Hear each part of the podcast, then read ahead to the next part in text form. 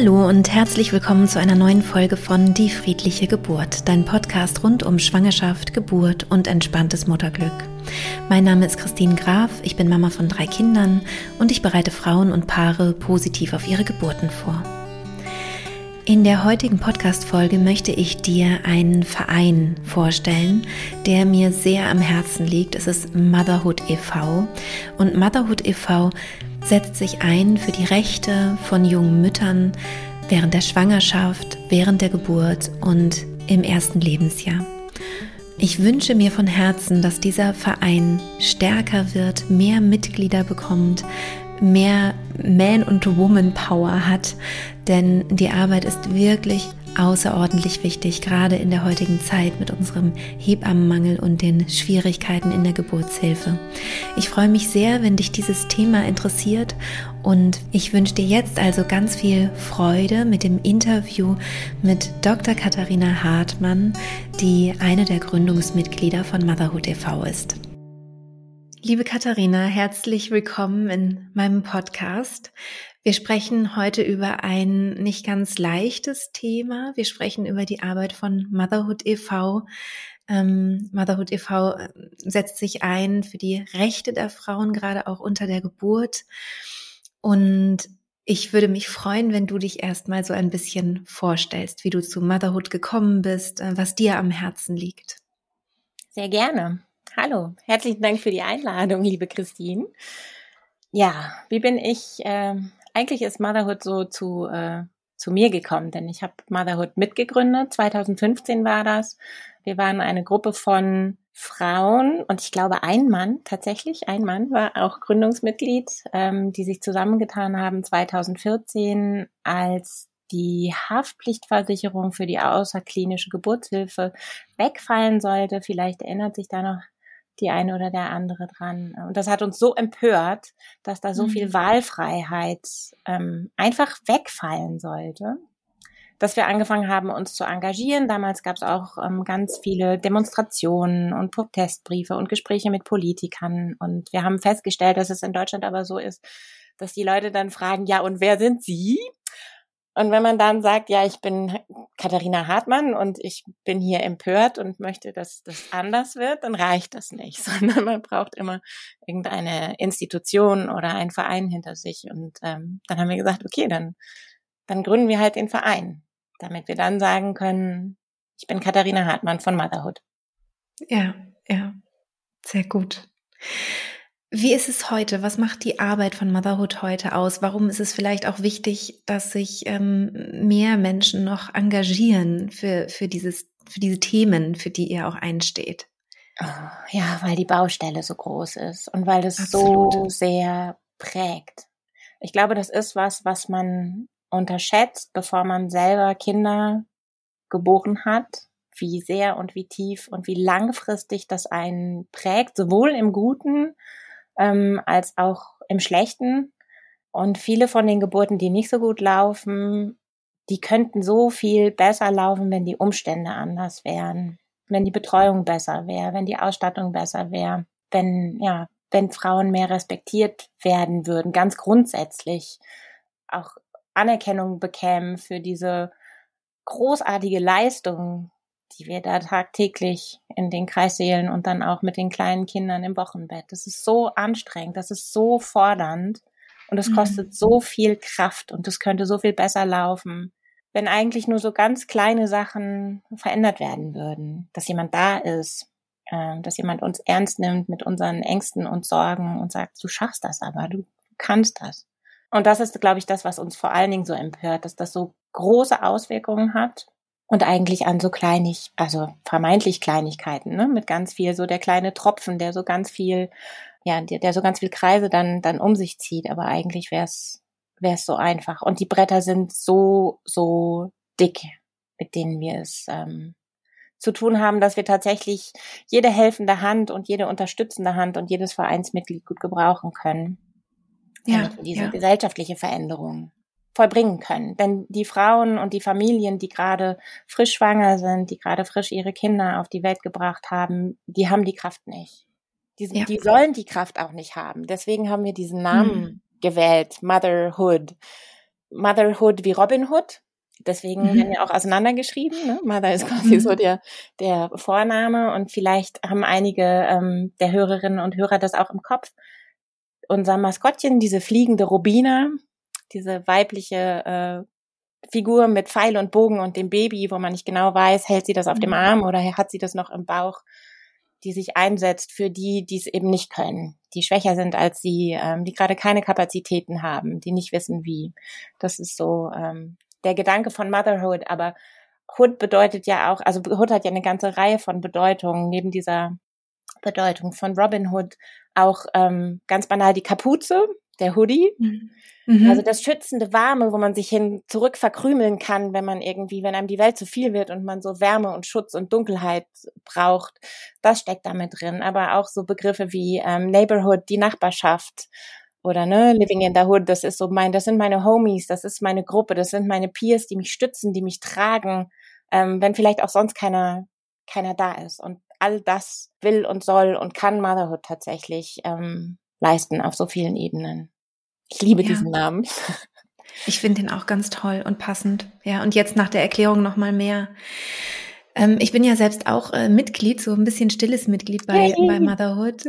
genau, deswegen, ich möchte auch wirklich eine Lanze dafür brechen. Also jeder, der sich das irgendwie vorstellen kann, beziehungsweise auch die sich das natürlich vorstellen kann, ähm, das ist wirklich ein ganz, ganz, ganz toller Verein und ihr setzt euch Dankeschön. wirklich ein für die Belange. Ja, und das ist wichtig. Es ist wichtig, dass wir eine Stimme haben. Und ich finde jetzt gerade hat man das auch gemerkt. Da gab es ja diesen, dieses neue Gesetz, ähm, was alle in Empörung äh, ähm, fallen lassen hat. Ähm, und dadurch, dass eben über eine Million Stimmen, glaube ich, zusammengekommen mhm. sind, äh, wurde es dann doch gekippt.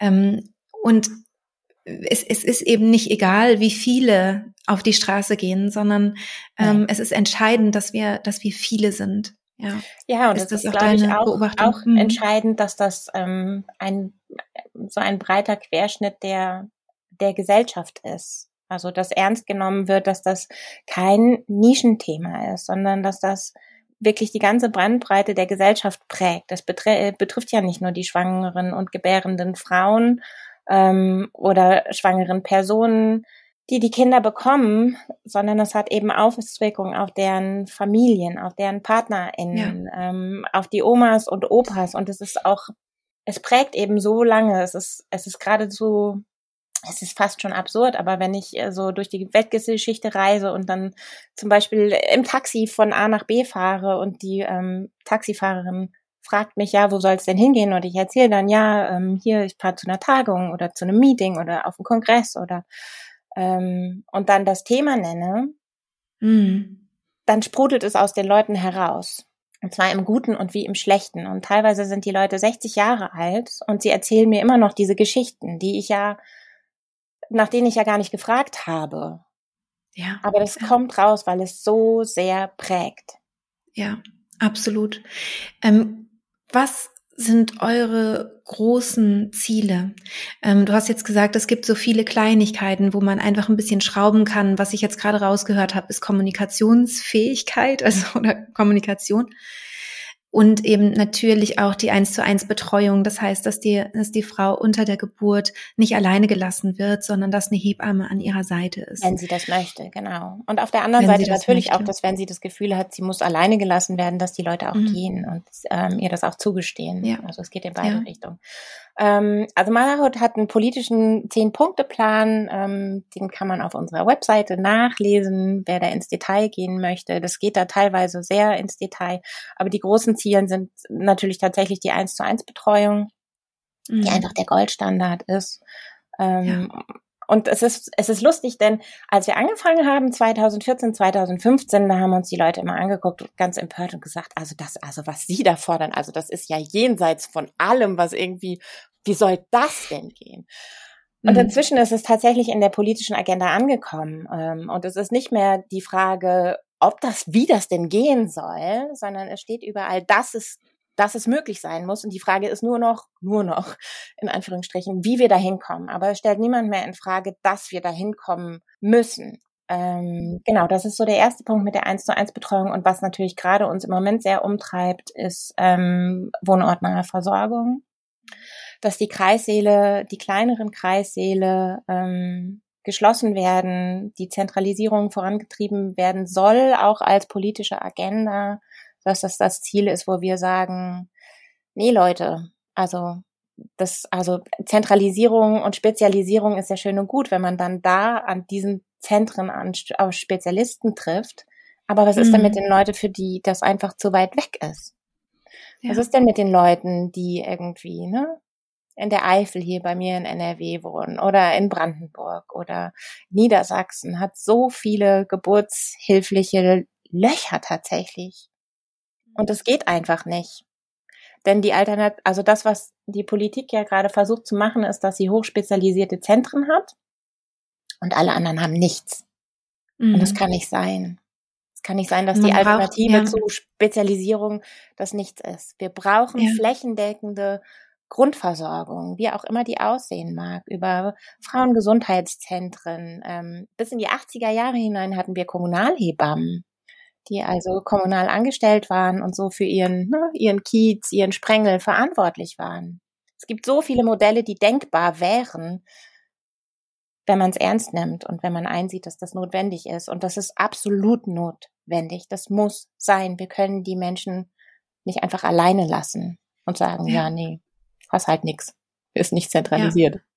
Ja, ja, absolut. Und das ist ja auch nicht für jede Geburt äh, notwendig, eine hochspezialisierte ähm, Ja, Versorgung zu haben. Nein. Also ähm, das, das ich normale. Mal, das ist ein bisschen so, als würde man den Kinderarzt zum Babysitter machen. Ne? Ja. Also, wenn alle Frauen im Level 1 Haus gebären und der Pädiater auch bei ja. der Geburt anwesend ist und das ganze Rundum-Team, also für den Fall der Fälle ist es toll, wenn ich einen Babysitter habe, der Kinderarzt ist, aber wann mhm. brauche ich das? Ja. Ja, und ist es immer, ist das immer dann der beste Babysitter? Ist ja auch die Frage. Also, Hat wenn eben nicht. Ansprache für das Kind, genau, oder kann der das? Das meine ich eben, ne? Also, man, man braucht ja vielleicht für das eine andere Fähigkeiten Korrekt. als für das andere. Ganz genau. Ja. Ja. Eigentlich müsste es ja so sein, dass wir als Babysitter denjenigen oder diejenige brauchen, die einfach das Händchen hat, mit dem Kind umzugehen. Und wenn dann was genau. passiert, kann der oder die Babysitterin anrufen und dann kommt der Kinderarzt. Und zwar das tatsächlich ja. möglichst schnell. Ja, ja. Ich sehe das genauso wie du. Ich finde das Bild ganz toll. Also das ähm, und, und deswegen finde ich ja auch, es geht eigentlich alles so gut Hand in Hand, wenn man das wollte. Also eigentlich ist es ein natürlicher Prozess. Normalerweise funktioniert das alles wunderbar, ähm, können die Körper das ganz von selbst. Und wenn wir dann eben Unterstützung brauchen, wenn wir merken, ähm, hier passt was nicht ganz zusammen, wir müssen hier doch ein bisschen noch nachhelfen, dann ist es auch toll, dass wir diese medizinische Versorgung haben. Ne? Ja, und wir haben die wirklich. Das ist ein Riesenprivileg, dass wir das in Absolut. diesem Land auch ja. so haben können, wenn es denn nötig ist. Aber wenn es nicht nötig ist, dann, dann bitte ja. auch, bitte auch nicht. Wobei ich ja, glaube, dass so diese, diese Selbstverständlichkeit von Geburt vielleicht ein Teil des Problems ist, weil die Kinder ja, die werden ja geboren. Mhm. Die kommen ja trotzdem. Mhm. Und das macht das oft so unsichtbar, wie ich sie glaub, geboren werden. Das, ja, ich glaube, auch dadurch wird es unsicht, unsichtbar, dass genau wie du vorhin gesagt hast, danach ist die Kapazität gar nicht da, mhm. um sich darum zu kümmern, zu sagen, mir ist hier was widerfahren, das war nicht okay. Ja. Ähm, ich setze mich jetzt dafür ein, ich kämpfe jetzt dafür, ich ziehe im Zweifel auch vor Gericht für meine, für meine Rechte und für das, was hier schiefgelaufen ist und passiert ist. Die Kapazität ist gar nicht da im Wochenbett. Nein. Und auch später will man verdrängen und irgendwie mit dem Trauma vielleicht umgehen, wenn man denn traumatisiert ist. Aber man hat gar nicht die, die Kapazität und die Kraft dafür. Ich weigere mich auch, dass da jemand die Kapazitäten haben soll. Ich weigere mich. Ja, genau. Sie sollen ja, das nicht haben müssen. Ja, da müssen ja, genau. andere Leute, die ja. ne, die Kapazitäten haben, eben für eintreten und Fürsprecher sein. Also Absolut. ohne da übergriffig zu sein, zuhören auf die Bedürfnisse und, und das dann weiter vermitteln. Und das ist das, was wir versuchen mit Motherhood zu tun. Ja, ja. Und ihr werdet ja mehr und mehr auch gehört. Ne? Ihr wart ja auch bei der äh, Entwicklung der S3-Leitlinie zur vaginalen Geburt ja, am Termin genau. mit äh, dabei und habt ja wirklich euch auch eingesetzt. Ähm, das ist, äh, da sind ja viele tolle Sachen angestoßen. Die Frage ist halt, wann wird das mal umgesetzt oder wo fängt es langsam an? Ja, aber eigentlich ist das tatsächlich, Braucht also wenn Zeit. ich mir das so angucke, mhm. was sich bewegt hat in den letzten fünf Jahren, Mhm. Also wir sind weit davon entfernt, tatsächlich irgendwelche Ziele zu erreichen, aber es ist einfach so viel Gutes in Bewegung und es besteht so viel mehr Bewusstsein für die Problematik. Ähm, das ist toll. Das ist wirklich toll. Mhm. Die Kehrseite ist, dass wir von den Lösungen noch leider ein bisschen entfernt sind. Aber hey, wir sind mhm. zumindest losgegangen. Ja, absolut, ja, ja. Wie viele ähm, Mitglieder sind wir denn eigentlich im Moment? Äh, viel zu wenig natürlich. Ich glaube, wir sind so, wir sind tatsächlich 1500, glaube ich. Oh, das ist wirklich zu wenig, ja. Ja. Und ähm, ja. aktive sind es vielleicht so, oh, ich kann das auch so schlecht schätzen, vielleicht so 100 in den einzelnen Regionalgruppen. Genau, wir sind fünf, fünf Hauptamtliche, aber niemand davon in Vollzeit. Das sind alles Teilzeitstellen und ganz, ganz viel EhrenamtlerInnen, so wie mich. Ja, Wahnsinn. Wahnsinn. Ja. Wie, wie kann man Motherhood e.V. noch besser unterstützen? Also einmal Mitglied werden, auf jeden Fall. Gibt es sonst noch ähm, Sachen, ähm, gibt es Aktionen, die ihr geplant habt, irgendwas, wo man, ja, wo man euch einfach unterstützen kann? Wir bekrabbeln uns gerade so ein bisschen aus diesem Corona-Loch tatsächlich. Es ist ganz viel eingeschlafen an Aktionen. Aber wir fangen jetzt langsam wieder an und ähm, man kann sich auf der Webseite in, informieren, ähm, wo es in der Nähe zum Beispiel eine Regionalgruppe von Motherhood Aktiven gibt. Ähm, wir sind eigentlich für die Motherhood-Treffen, Stammtische, Rundentische, wo wir uns so treffen, uns austauschen, wieder in Präsenz übergegangen. Das ist nicht mehr digital. Ähm, und ich denke auch, dass wir auch im nächsten Jahr ähm, wieder mehr auf Stadtfesten, in den Fußgängerzonen, äh, bei Aktionstagen vertreten sein werden, wo man uns kennenlernen kann, wo man ähm, auch teilnehmen kann. Und Motherhood ist ja eigentlich so aufgebaut, dass man auf ganz vielen Ebenen mitarbeiten kann, wenn man das möchte. Also wir brauchen sowieso immer Man- und Woman-Power ähm, in allen möglichen ähm, Expertisen. Zum Beispiel? Äh, Social Media Team sucht dringend Unterstützung. Wer da ein Händchen hat und sich das zutraut und äh, Spaß hat, mit ein paar Stunden in der Woche da das Social Media Team zu unterstützen, dann ähm, sind wir gerade dabei, ähm, online selbst lernen, Eltern für Eltern Kurse. Ich nenne das jetzt mal Kurse, aber es hat natürlich kein mhm. Lernziel wie so ein Kurs zu entwickeln. Da haben wir ein bisschen Geld von der EU bekommen. Das ist ein Erasmus Plus Projekt, wo wir ähm, Geburtsvorbereitungs-, Geburts- und Wochenbett Löcher, Lücken, Mythen, Missverständnisse so ein bisschen stopfen möchten. Da entwickeln wir gerade Kurse auf einer Online-Plattform. Dafür wird es im nächsten Jahr soll es eine große Social-Media-Kampagne geben. Auch da gerne Social Media wird das da. Ähm. Aber auch da braucht es noch äh, Korrektur, LeserInnen, wer sich da berufen fühlt. Ähm, wir brauchen irgendwann äh, Menschen, die die Beta-Version testen und alle Bugs finden. Ähm, oh ja, das kenne ich. Genau. Und ansonsten gibt es natürlich immer dadurch, dass wir eigentlich auf allen drei politischen Ebenen arbeiten. Ne? Auf der Bundesebene, das ist sehr komplex. Da muss man sich ein bisschen auskennen.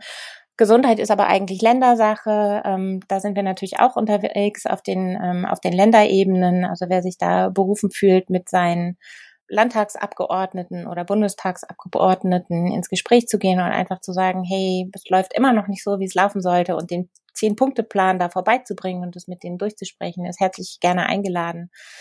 Aber die Frauen und die Kinder und die Gebärenden sind ja lokal in den Kommunen, in den Städten und in den Kliniken angesiedelt. Und auch da gibt es einfach viel, viel, viel Arbeit, die man tun kann im Kreise der Motherhood-Gruppe oder man kann selber eine Gruppe aufbauen mit den ähm, mit den Kliniken ins Gespräch gehen, mit dem geburtshelferischen Umfeld. Also es sind ja gar nicht immer nur Kliniken, sondern die niedergelassenen Hebammen, ähm, Menschen, die da Kurse geben. Ähm, genau. Und da einfach so ein positives Netzwerk stricken und sagen, hey Leute, wo können wir alle gemeinsam am großen Strang ziehen, um mhm. uns an den unterschiedlichen Stellen ein bisschen besser zu machen ja, für die ja. Familien.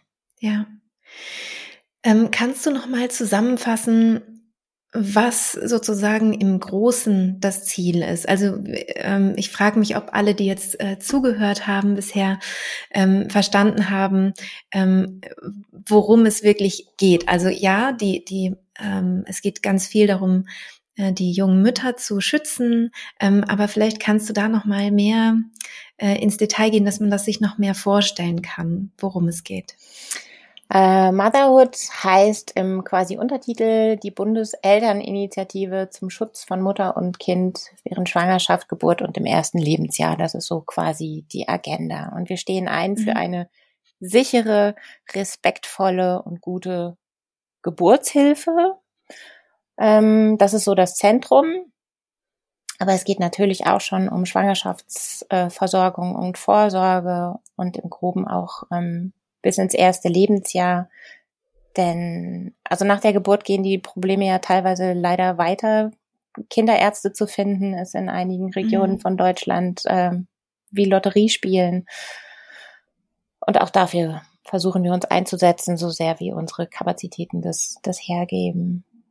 Mhm. Gute, respektvolle und sichere Geburten im Sinne von ja. Mutter und Kind und gebärenden Personen und Vätern und Familien und alle, die es ja. betrifft. Ja, ja. So, so wichtig. Also wenn ihr irgendwas habt, wo ihr denkt, Christine, kannst du das mal bitte posten auf Instagram oder im Podcast sagen, wir brauchen da noch mehr äh, Man- und Woman-Power, dann äh, melde dich auf jeden Fall Sehr gerne, jederzeit danke. gerne.